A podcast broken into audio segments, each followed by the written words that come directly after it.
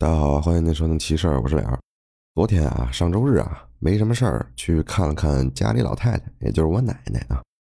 奶奶已经九十五岁了，然后昨天这个好多好多我姑啊、大爷啊什么都在，就跟我讲了讲啊，之前他们听说过的或者是遇见的这种奇奇怪怪的事儿。然后聊了半天呢，我才突然听说，我小时候好像也被看事儿的给看过。我之前完全都不知道，也是昨天我才刚知道的，拿给大家分享分享啊。是说啥呢？是说当时啊，我小时候可能也就一岁多一点儿。然后呢，我的父母啊给我置办了一个婴儿床。夏天呢，蚊虫比较多啊，就想挂个蚊帐，然后就把这个蚊帐支在了婴儿床上。我爸是怕我啊从那个婴儿床上翻下来，所以呢，他把这个栏杆起得很高。他们就记得呢，说是某天啊晚上，咣一声啊，我肯定是从那个婴儿床上不知道怎么回事，它撂地上了。撂地上之后呢，后续的好几天呢，发烧、恶心呐、头疼啊，哪儿都不舒服。反正据他们说，就是身体哪儿都不舒服，老吐，经常性的呕吐。于是呢，父母就说：“是不是我把这个脑袋给摔坏了呀？”他们也不知道，就拉着我呢去这个北京的儿研所了。儿研所说呢，这东西我们也不知道是怎么回事，您奔天坛医院吧。奔天坛医院，天坛医院医院又说呢，这个东西您可能得观察观察，看看后续有什么问题。但是呢，我们不能直接在总院，您得去我们天坛医院的分院。然后父母呢又带着我去这个天坛医院的分院，这分院。好家伙，那个破呀，三层楼，环境设施都不好，而且据我父母说是跟病人啊没有什么区别。也就是说，我一个小孩一岁多的一个小孩要跟一群成年人一块住在病房里。父母呢就觉得这事儿是不是有点无法接受啊？实在没辙了，也不愿意，真的不愿意我去，所以呢就把我接回家了。边上呢有一个呃老奶奶。现在我估计老人家已经去世了啊。那个老奶奶就说呢：“你们呀，不行，找个看事儿的，去问问看事儿的。你让万一是魂丢了呢，让人给叫叫魂呗。”我父母啊，坚定的唯物主义者，他们是不信这套的，但是确实是没有办法，就半推半就的就拉着我准备去了。当时啊，我小时候，我们家呢住在现在这个奶奶家的边上。啊，现在奶奶家还是在那个位置，只不过我们不在那边上住了。奶奶家边上啊，以前啊都是庄稼地，然后也没有马路，都是土路。我爸是咋说的呢？说这个我们这楼北边啊，现在是一个公园停车场，以前呢就全都是这个各种仓库，它边上是一个建筑工地，很久远很久远啊。接着呢，这个老太太就说呀：“你们啊。”沿着这条路往西走，有一片苞米地。苞米地过后有一个小村儿，那个村里有一个老太太是看事儿的。你问问人家能不能帮你们看看怎么回事啊？我父母呢就带着我就去了，可能就是我爸抱着我，我妈拿着水果。现在这个位置啊，我想大家已经找不到了，我也找不到了。因为原原先呢，这个地方都是苞米地啊、农村呐、土路啊什么的。现在那个位置都是平地起高楼啊。那个地方在哪儿呢？就在北京的欢乐谷附近。反正就是拉着我吧，走这个苞米地，走这个苞米地，路过了一片一片过后是一道土路。这个土路走啊，我父母就觉得走了很久很久，走不出来，根本走不出来。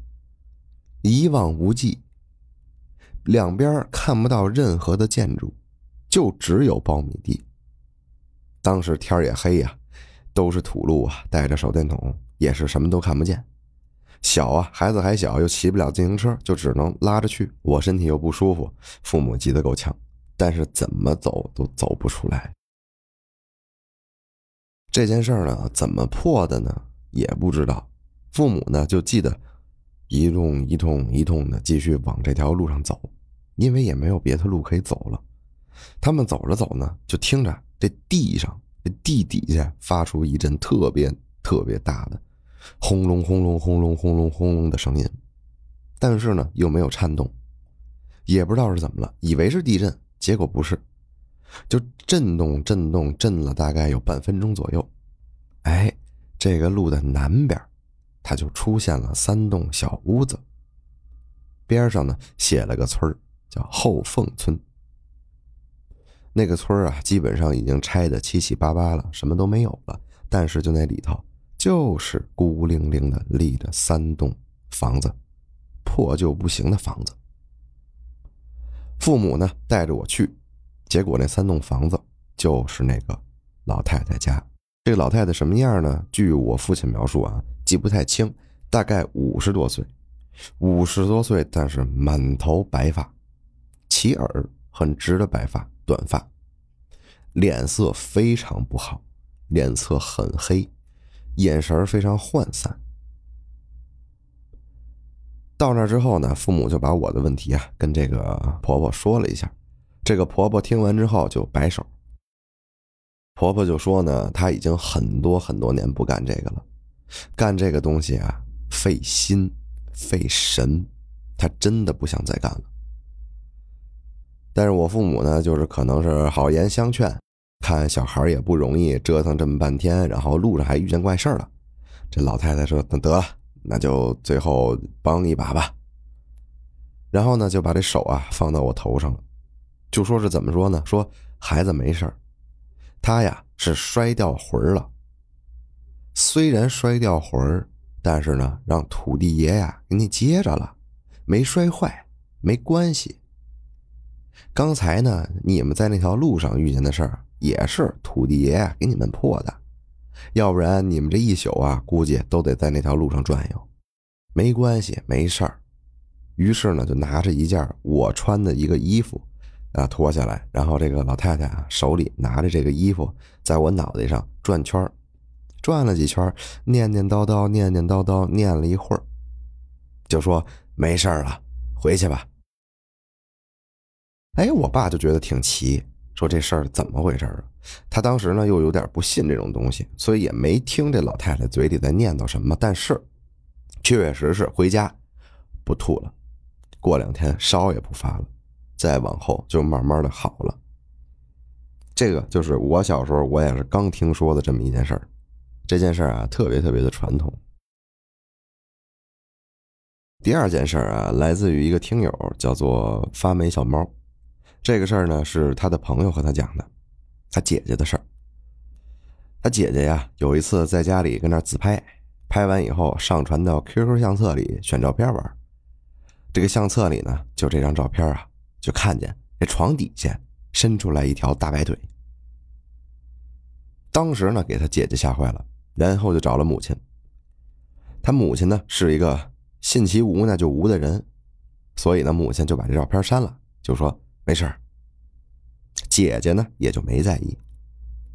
后来过了几天啊，姐姐的一个朋友说要旅游，一块儿呢去青岛玩，姐姐就同意了。到了这个青岛之后啊，住宾馆，前台呢告诉他们只剩一间房了，这房子里有三张床。这姐俩入住以后啊，姐姐选了靠边的床，姐姐的朋友选了靠浴室的床。中间那张床就空着，放行李。晚上呢，姐姐要下地关灯，姐姐的朋友啊，距离灯近，就直接就给关上了。关上的一瞬间，姐姐好像看见前面有个人，红色皮夹克，黑色喇叭裤，中长发。姐姐就赶紧奇怪，就让这朋友再把灯打开。一开灯，人又没了。朋友就问：“你咋了？”但是呢，这个朋友也是一个唯物主义者，老是不太信这些，就跟这个朋友说了，朋友就说没事没事你看错了。后来呢，俩人就睡了。到了晚上，姐姐明显感觉到中间那个床上有人，睁眼一看，红色皮夹克，黑色喇叭裤，中长发。那个人呢，好像也发现了姐姐醒了，就要转身。他姐姐就直接嗷一嗓子，给吓得叫出声了。叫这一声，朋友也就醒了。一开灯，看的那个人也就没了。那朋友呢，看姐姐这个被吓坏了的样子，也不像是和他装的，就赶紧给他母亲打电话。母亲呢，让他们去酒店要点这个生米和水，再要一双筷子。拿回房间，把这个生米和水放进碗里，然后让姐姐拿着筷子插在中间，教他姐姐说那些话，就什么“你在不在这儿啊？”啊，就这些吧，说了好多好多。母亲说呢，如果说完了松手，筷子倒了，那就是他不在；如果筷子立住了，那就是他在。要念三次。第一次松手，筷子倒了；第二次松手，筷子倒了；第三次松手，筷子立住了。他们俩吓得不行。第二天呢，早上买票就回家了。回家以后啊，姐姐就把这事儿和母亲说了。啊母亲听完之后说：“嗯嗯嗯，挺有意思的啊。”然后这姐姐就纳纳闷儿啊，就嗯，您这是什么意思啊？这玩意儿能叫有意思吗？结果母亲说啥呢？红色皮衣，黑色喇叭裤，中长发。你姥姥以前就喜欢这么打扮，你姥姥死的时候也是这么打扮的。后来呢，有一次他姐姐算命。有个先生就说啊，有个东西一直缠着你。那姐姐就问啊，那这东西我怎么能让他离开呢？那个先生就说啊，不会，他也不害你，他就是来保护你的。三年以后，他自己就会消散了。这个事儿呢，听着好像也有点那么传统了。但是这第三件事儿，他就没那么传统了，就挺讨厌的，挺让人生气的。大家听好。这件事儿呢，也是这个听友的朋友告诉他的，是他们高中啊关宿舍门的大爷告诉他们的。他们学校有一间教室，这个教室的形状很奇怪，从上往下看呢是一个等边的八角形，也就是正正方方四边形，两边直角给撇了，给连上线了，那么一个八角形。不仅如此，每一面墙上还有一窗户。就这特奇怪啊！就这房间，他们学生呢都管那间房间叫八角教室。某天，一个寝室里的四个女生，其中一个女生叫小泽。小泽呢就跟其他女生说啊：“本来啊，咱们学校啊是有两个住宿班的，但是另外一个住宿班突然之间就不住人了，全都走了。还有那八角大楼，以前呢是来上课用的。”现在就突然不用了，要不咱晚上去看看？另外几个女生呢，也就不怎么信这些东西，于是就同意了。他们学校啊，所有钥匙都由这个宿管大爷保管。于是呢，这帮人讨厌啊，就给那大爷送了一瓶饮料，然后呢，在这个饮料里边给他们下了一些降血糖或者是各种抗压药。大爷可能是因为低血糖或者是低血压。人就晕了，就睡着了。他们呢，接着就把钥匙偷了，就去八角教室了。他们进了那个八角教室以后啊，把门关上，按照他们学校流传的这个灵异事件，往地上撒这个红色的小纸人撒纸钱然后嘟嘟囔囔，嘟嘟囔囔，一直呢就弄到了晚上十点多，什么也没发生。他们就打算走了。就在这个时候，他们听到了这门啊上锁的声说是上锁吧，但是钥匙在他们手上。他们以为是那大爷呢，就开始喊：“哎，大爷大爷，别锁了，我们在里面呢。”但是呢，门外头的那个人没有理他们，也没有声就那么走了。他们这间教室呢，在里面是打不开外面的。就没辙，出不去了，很着急。他们就开始每个墙上的窗户开始找，开始找，想看看能不能出门。就在这个时候啊，他们中间有个女生啊，不停的撞教室里面那面黑板，一边撞，一边说：“哎，这里有门，这里有门，这里有门，这儿有门。”突然。窗户被风吹开了，不停的刮着洒在地上的纸人和纸钱。眼保健操的铃也响了起来，还整间教室里播放。那个女生还一边说一边不停的撞，还在笑。这几个女生呢，赶紧上去摁住了那个女孩，拉着她，别让她继续撞那面黑板，一边不停的骂。过了一会儿，哎，这个女孩啊，算是安静了，但是没什么神智，也没什么意识。跟她说话，她也不答应。其他的女生就越来越着急。小泽这会儿突然说：“没事过了十二点就都好了。”其他女生一听这话就急了。什么十二点？你给我说清楚了。小泽呢就说啊，之前啊某一次，这间教室还是教室的时候，他分到这儿当值日生。那会儿也是晚上十点多，刚打扫完，就听见门被人锁上了。